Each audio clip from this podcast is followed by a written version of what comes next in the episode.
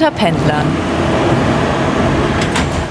Hallo und herzlich willkommen zum Podcast unter Pendlern. Mein Name ist Ellen und ich freue mich sehr, dass ihr heute dabei seid.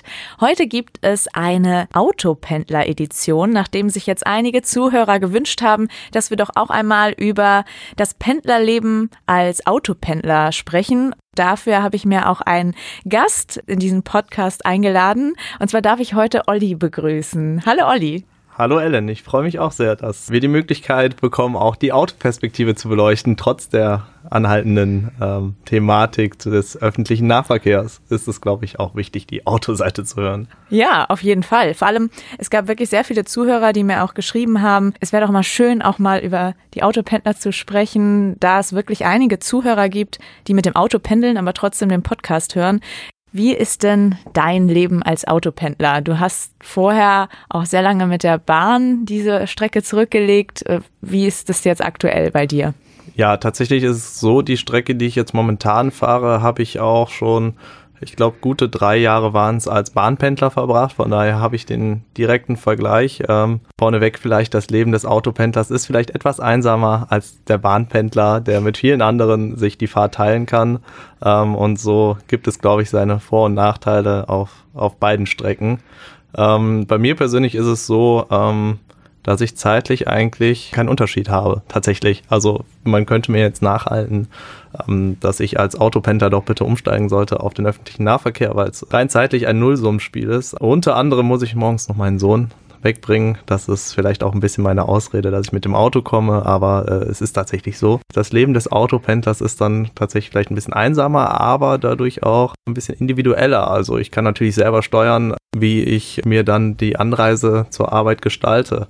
Ja, genau. Das ist vielleicht dann nochmal der Unterschied. Also auch wenn man in die Nachbarfahrzeuge reinguckt, gibt es ja die unterschiedlichsten Pendlertypen, wie auch in der Bahn. Gibt es ähm, im Auto die, die, glaube ich, einfach laut mitsingen und sich unbeobachtet fühlen. Die gibt es natürlich auch. Ähm, es ist im Stau dann natürlich immer ganz interessant.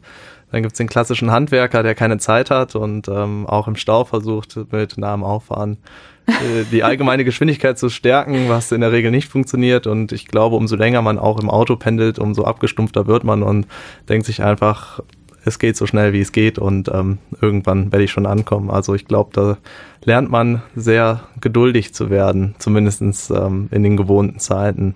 Das glaube ich auf jeden Fall. Ja. Welche anderen Pendlertypen sind dir sonst so begegnet bisher?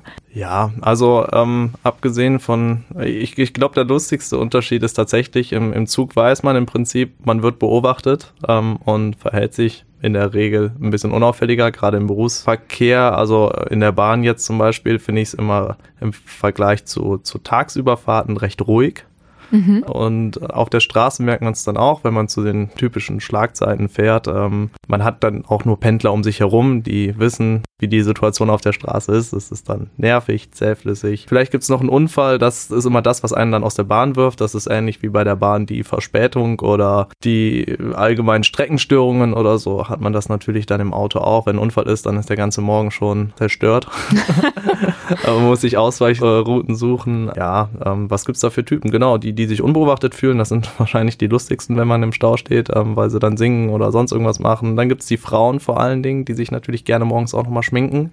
Äh, weit verbreitetes Klischee, aber doch häufig gesehen. Aber auch sehr gefährlich. Also ich muss sagen, Total. Schminken ja. am Steuer, das ist schon sehr riskant. Ja, sieht man aber tatsächlich äh, häufig. Wahrscheinlich geht es in der Regel gut, weil meistens Stau ist und von daher eh nur Stop and Go geht. Aber man sieht dann oft, ähm, wie die Dame vor einem noch schnell über den Spiegel versucht, ihren Lidschatten nachzuziehen äh, oder sich da irgendwie in Form zu bringen. Das ähm, gibt es. Ja, sonst die, die drängeln, die, die gibt es immer. Dann das klassische Spurenhopping mhm. ist natürlich auch sehr wichtig. Es gibt die, die, die konsequent auf einer Spur bleiben, äh, was ja eigentlich wissenschaftlich auch am meisten bringen soll, aber nichtsdestotrotz ist es gefühlt immer anders. Also ähm, gibt es auch viele, die einfach nur die Spuren fleißig wechseln. Ich muss zu meiner Schande gestehen, das tue ich auch gerne. das wäre nämlich jetzt meine Frage. Welcher Pendler-Typ bist du denn? Ja, nein, ich, ähm, ich habe für mich, für meine Strecke so ein System, wann ich auf welcher Spur bin. Ähm, mhm. Und bin natürlich der felsenfesten Überzeugung, dass das auch der goldene Weg ist, wie ich am schnellsten zu meinem Ziel komme. Äh, pro Streckenabschnitt habe ich da meine individuelle Fahrweise. Man weiß natürlich auch, wo die Blitzer stehen. Ähm, Sehr gut. Das ist auch ein äh, sehr wichtiger Faktor. Ja, das ist essentiell für den Autofahrer. Aktuelle Stau-News und wissen, wo die Blitzer stehen. Ich glaube, das ist die Waffe des Pendlers im Auto. Sehr gut. Ja, das sind auf jeden Fall sehr gute Tipps, die wahrscheinlich jeder Autopendler auch schon so verinnerlicht hat. Welche weiteren Tipps und Tricks hättest du noch für andere Autopendler? Ich glaube, die meisten wissen, wie sie ihre Strecke am, am besten befahren. Es gibt ja immer mehrere Wege oder wie man so schön sagt, viele Wege führen nach Rom und ähm, da muss man dann tatsächlich rausfinden, Autobahn, ja, nein, Landstraße, Landstraße ab wann, welche Abfahrt. Vielleicht ist manchmal der längere Weg, der schnellere Weg, das ist natürlich auch häufig so.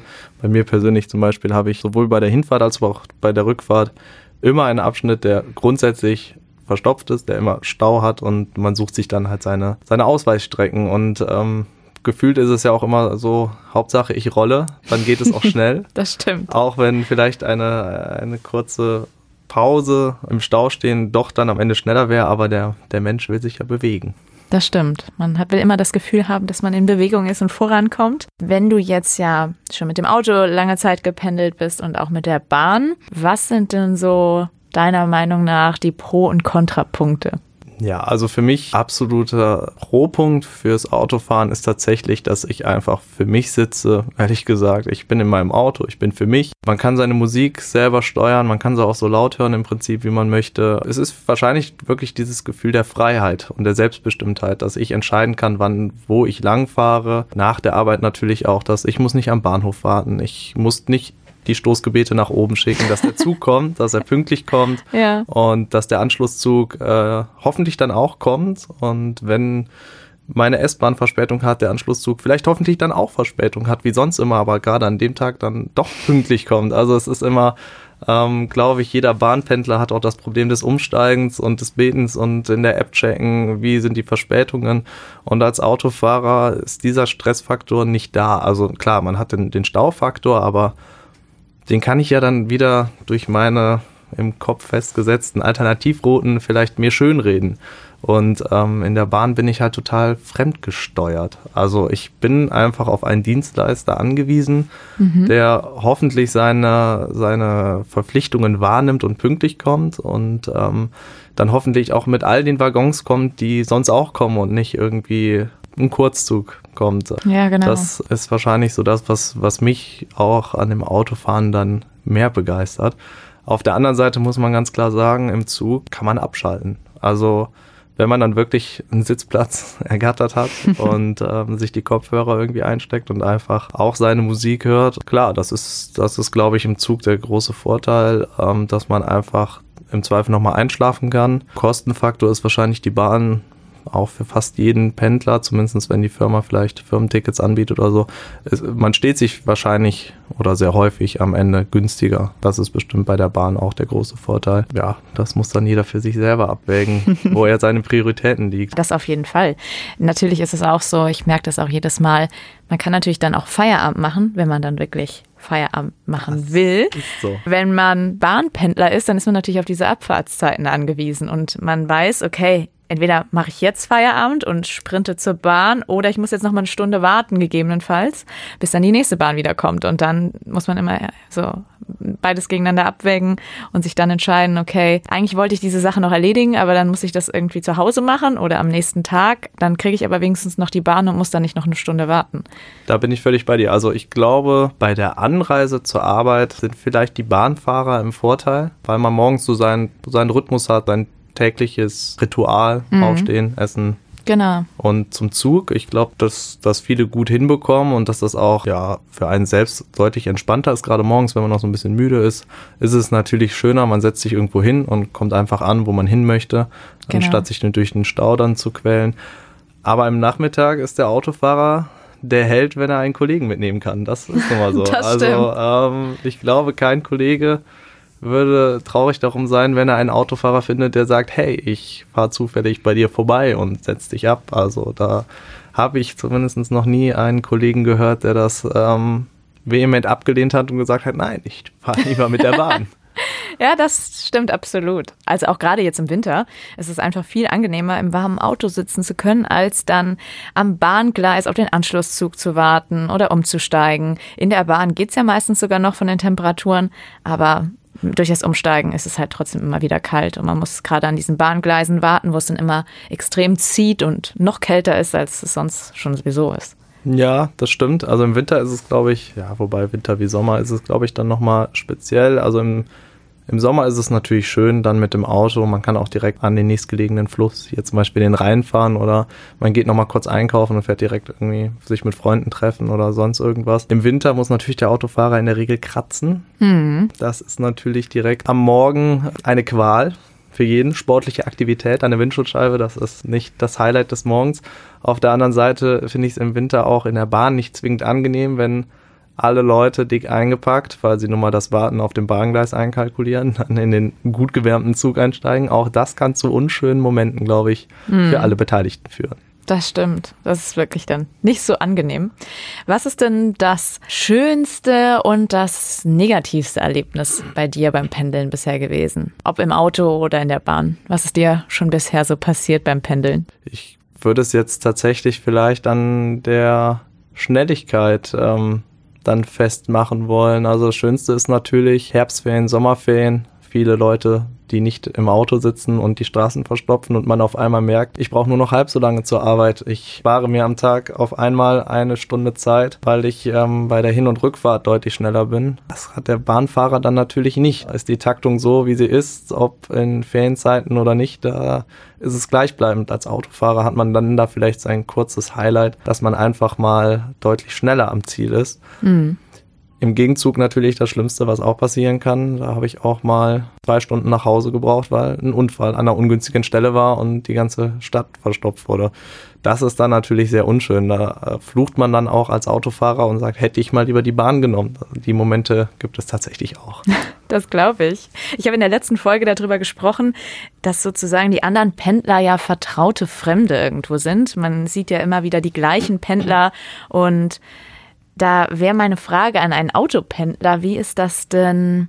Gibt es auch da immer wieder die gleichen bekannten Gesichter, die einem begegnen? Äh, wie ist das bei dir bisher gewesen? Tatsächlich ja, die gibt es. Ja? Und zwar in Form der Nummernschilder. Ah. Also man macht es weniger an den Gesichtern fest als an den Autos und den Nummernschildern. Ähm, das ist vielleicht auch nochmal ein kleiner Unterschied. Ähm, man macht es nicht an Personen, man macht es an Fahrzeugen fest. Natürlich meistens ausgehend vom, vom Startpunkt, sei es jetzt von zu Hause oder von der Arbeit in Richtung nach Hause. Man sieht häufig eine ähnliche Taktung dann. Man trifft einige Fahrzeuge wieder und ganz spannend, immer, wenn man auf die Autobahn fährt, mit zwei, drei anderen Autos. Man merkt sich diese Autos und man vergleicht dann auch, wer im Stau schneller vorankommt. Das ist dann ein kleiner, ja. vielleicht ist das auch so eine Raum-Mann-Unterschiedssache. Der Mann macht aus einem einen Wettkampf, er sieht das Fahrzeug vor sich, hinter sich und sagt, ich schaffe euch beide zu überholen. Ähm, ja.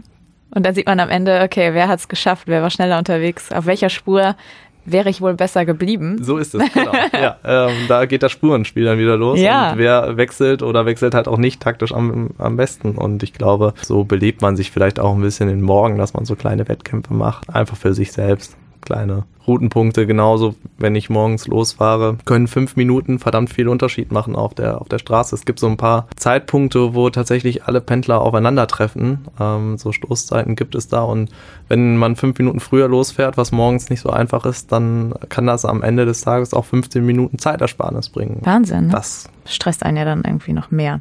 Wenn du dir drei Dinge fürs Pendeln wünschen könntest, welche drei Dinge wären das?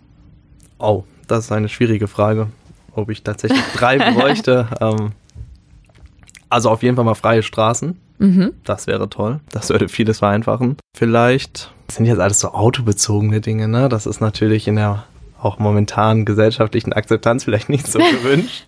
ähm, dass die Kosten einfach nicht vorhanden wären, das wäre ein Traum. Also ich würde tatsächlich auch gerne mit der Bahn oder sonst was fahren, wenn es Direktverbindungen gäbe und ähm, es kostengünstiger wäre. Da ist das Auto natürlich verdammt teuer. Das wäre natürlich so ein Wunsch. Wenn ich fürs Pendeln den Sprit nicht aufwenden müsste oder den Autoverschleiß hätte, das wäre natürlich, das wäre schön. Ja, das glaube ich.